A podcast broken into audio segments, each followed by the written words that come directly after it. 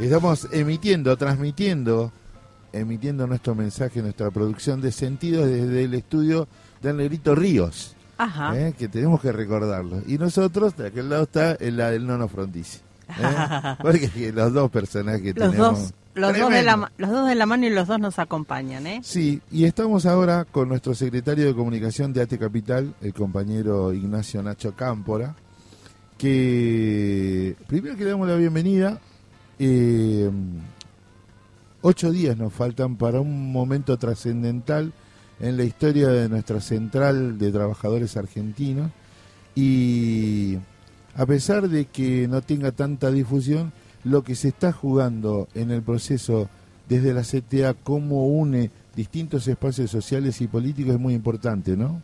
Sí, digamos, la, la CTA en, su, en camino a sus 30 años, que se cumplen en, en- en- en breve, digamos, en el año que viene, eh, efectivamente encara un nuevo proceso electoral a lo largo y ancho del país, eh, con características muy marcadas. Algunas que incorporó en su último congreso y que fue muy muy debatido, pero súper bienvenido desde lo personal y, en- y- y me parece que para nuestra organización Antecapital, sin duda que es así, que es la paridad de género, eso es un dato que nosotros tenemos que poder reivindicar dentro del escenario electoral de, de la CTA, pero también es la, uni- es la única central obrera, central de trabajadores y trabajadoras, que permite la afiliación directa. Eso implica que los compañeros y compañeras de numerosos momentos sociales, organizaciones sociales, se puedan afiliar a la, a la central sin tener un sindicato por rama como sí lo exige no la CGT particularmente como, como espacio mayoritario, con lo cual acá de lo que hablamos es de un modelo sindical eh, inclusivo que, que considera trabajadores y trabajadoras a la totalidad de la población, eh, más allá que hoy se puedan contar eh, o con una asistencia del Estado o desocupado o en carácter autónomo. De hecho, hay organizaciones eh, cooperativas y asociativas eh, que este Claro. que está en esta elección en particular se incorporaron a través de una modificación del, del estatuto. Ayer estuve en el acto de lanzamiento de la lista 10 en la regional La Plata, Brisa, Ensenada, Punta Indio, Magdalena. Ah, tremendo.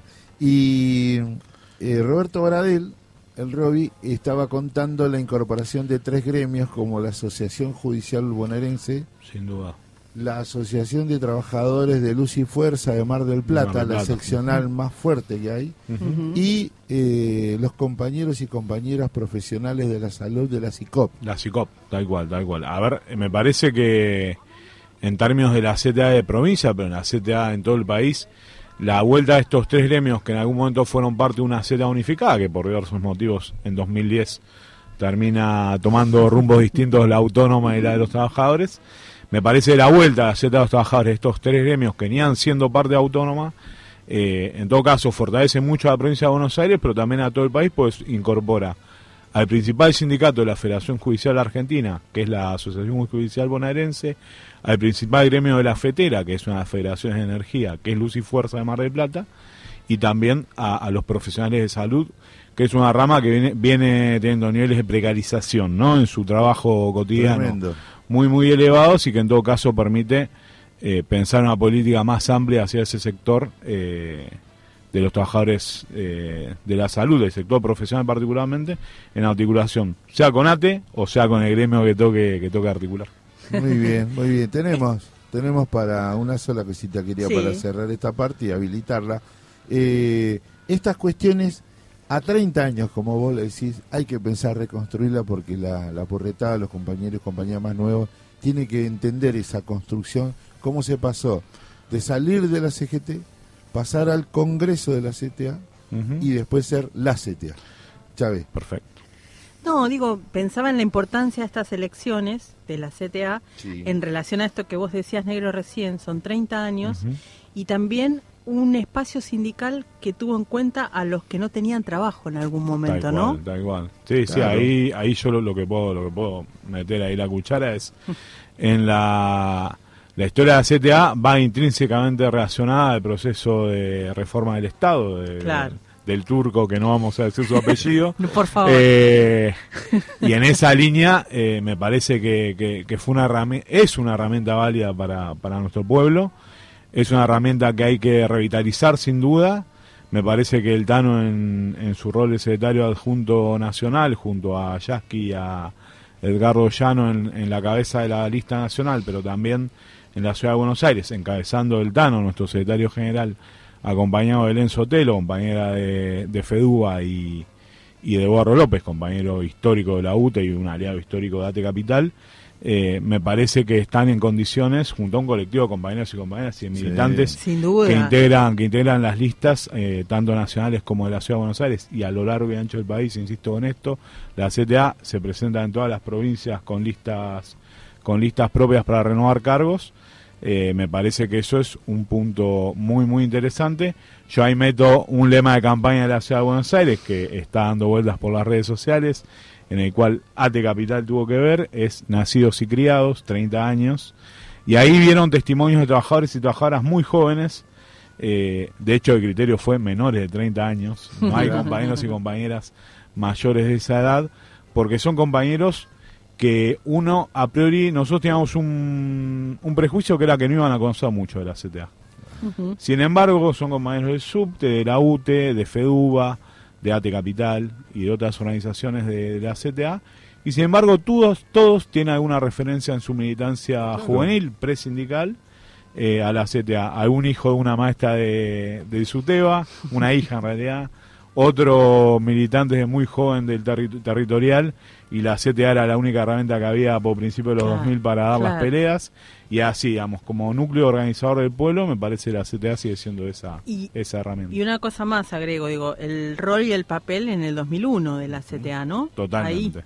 Totalmente. el, rol histórico de la CTA para mí tiene tiene muchos puntos en su en su corta existencia, o 30 años en términos de una organización sindical es muy muy un lapso muy breve de tiempo, pero sin duda que en el 2001 la CTA era el núcleo principal del campo popular, eh, un, justicialismo cooptado por los sectores neoliberales mayormente. Eh, había una izquierda más activa quizá, pero, pero digamos marginal en términos del peso relativo en ese escenario político. Eh, y bueno, y ahí estaba la CTA, ¿no? Que nucleaba a los docentes, que nucleaba a los, a los estatales y, a muchos otros gremios, eh, donde había una juventud muy activa, la juventud de la CTA era enorme en esa época histórica. Ahí estaba en el Tano, estaba Emiliano Bizarro, hay varios del cordobés Alejandro Yani que anda por acá seguido. Ya no se eh, cocina en nuestro el primer Nuestro columnista. El columnista Alejandro Yani, Ale. Eh, bueno, digamos, en esa línea, la CTA era un núcleo de organización del pueblo, fue importante en esos días terribles, eh, pero también lo fue después, y después, sobre todo cuando empezó a aparecer la figura de Néstor, que recientemente se cumplieron 12 años de su, de su muerte.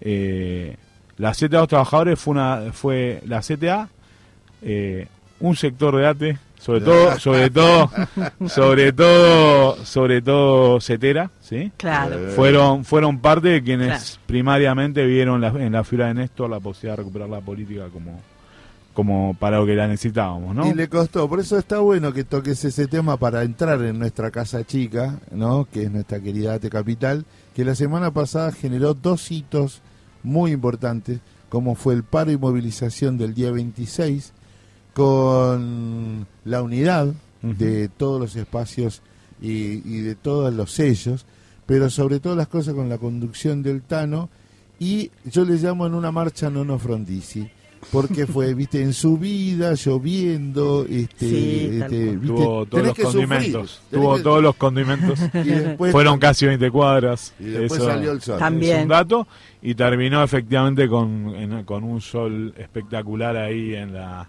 frente al Ministerio de Economía y al lado de la Casa Rosada. Que qué, buen, qué buen músculo se mostró. ¿eh? Así que me parece se mostró una, una, buena, una buena capacidad de movilización de la gran mayoría de los sectores. La unidad es importante. Veníamos de un plenario con mucha discusión, un plenario que había durado cuatro horas y que había estado lleno el salón de acá del subsuelo de la CTA, que, que como siempre nos lo, nos lo prestaron para poder funcionar.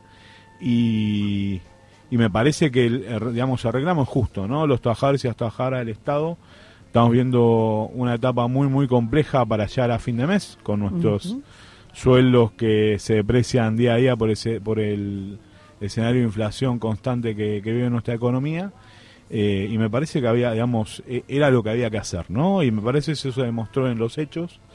eh, la necesidad de la estabilidad laboral, la necesidad del, de la recomposición salarial y, y, la, y también el poder decir a, a todos, a la sociedad en su conjunto, eh, me parece eso fue central, el poder decir que los trabajadores y trabajadoras del Estado no vamos a ser cómplices de un ajuste contra nuestro pueblo, ¿no? y el otro día, al mm. otro día, también estuvo muy claro separar las marchas del acto, un acto multitudinario frente a nuestra casa, con la presencia de nada más ni nada menos que el gobernador de la provincia de Buenos Aires, considerado hoy, eh, los dijeron en varios actos en estos días, el mejor gobernador de la provincia de Buenos Aires.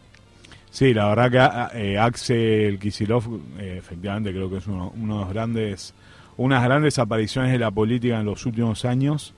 Eh, me parece ahora lo va confirmando, ¿no? Él había sido parte del Ejecutivo Nacional con, una, con una, un pasaje muy, muy interesante, pero me parece que siendo parte hoy de la gestión en, la, en una provincia que siempre es compleja, como es la provincia de Buenos Aires, me parece que todo eso se confirma y, y digamos, yo quiero contar una intimidad después del acto, que fue multitudinario, que nos acompañaron compañeros del sindicalismo, de la política, nuestros delegados y delegadas generales que tuvieron un lugar ahí privilegiado dentro del dentro del, esquema del acto.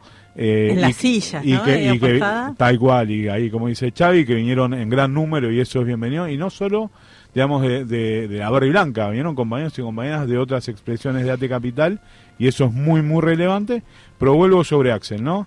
Eh, él, a, la hora y media de haber terminado el acto, le manda un audio al Tano, le agradece por el, por el homenaje, estaba muy contento con lo que había pasado durante el homenaje, pero además le dice algo que para mí era estajante, dice, yo no lo conocía a Néstor, no tuve la suerte, o sea, no, no coincidimos en, en, tiempo. Eh, cuando él estuvo en la gestión ya no estaba, Néstor, claro.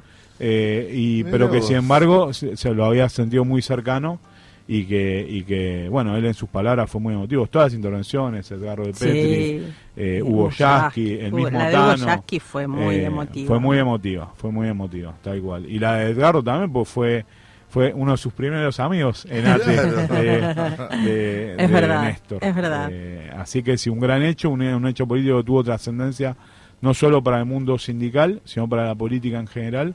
Eh, nos cubrieron siete, casi siete canales nacionales, eh, eso no es moco de pavo para una actividad de capital. La radio Germán Abdala. La radio Germán Abdala, claramente, la radio de la CTA.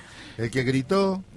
Uno que gritaba y agitaba al público desde un costado que está por acá. Así es. Eh, pero me parece que, y después tuvo también eh, trascendencia en los medios gráficos al día siguiente. Como sí, total. lo vi en todos lados, te voy a decir. ¿eh? Creo que, si no coincidís conmigo, fue el, el, acto más difundido. Sí, tal cual, tal cual. Y además quedó claro, me parece, fue desde los y las trabajadoras, ¿no? Eso es importante porque Néstor era un tipo que se asumía dentro de ese mundo, era un político muy cercano a todo, digamos, lo decía constantemente, hasta lo expresaba cuando se choca con la cámara, hay miles de anécdotas de Néstor. Eh, cuando se tiraba al... Tal cual, tal cual. Sí, Nacho, eh, primero te digo gracias, gracias porque nosotros necesitamos esta este diálogo vuelta. con el vocero especial que tiene el Tano porque lo conoces en la diaria. Y segundo, porque reivindicamos la labor que, que venís haciendo. De acá hasta el 9, todo elección, ¿no? Toda elección, toda elección. La agenda de esta semana es elección. El Tano está en Rosario en un plenario hoy a la tarde. El miércoles, eh, el miércoles sí, hay, hay plenario de agrupación Barri Blanca acá en, en CTA. Eh, al finalizar se va a hacer la, la, famosa foto de todos los candidatos y candidatas de Capital, que, son, que son un montón nada más. Eh, así que eh, estamos en ese plan. ¿Vos sos? Yo soy candidato a Congresal Nacional por, por, por la capital federal, claramente. Eh, y, la verdad es que siempre es bienvenido ser parte de, la central. Pero claro, ahí. Nacho Cámpora en el agujero del mate, gracias. Gracias, gracias.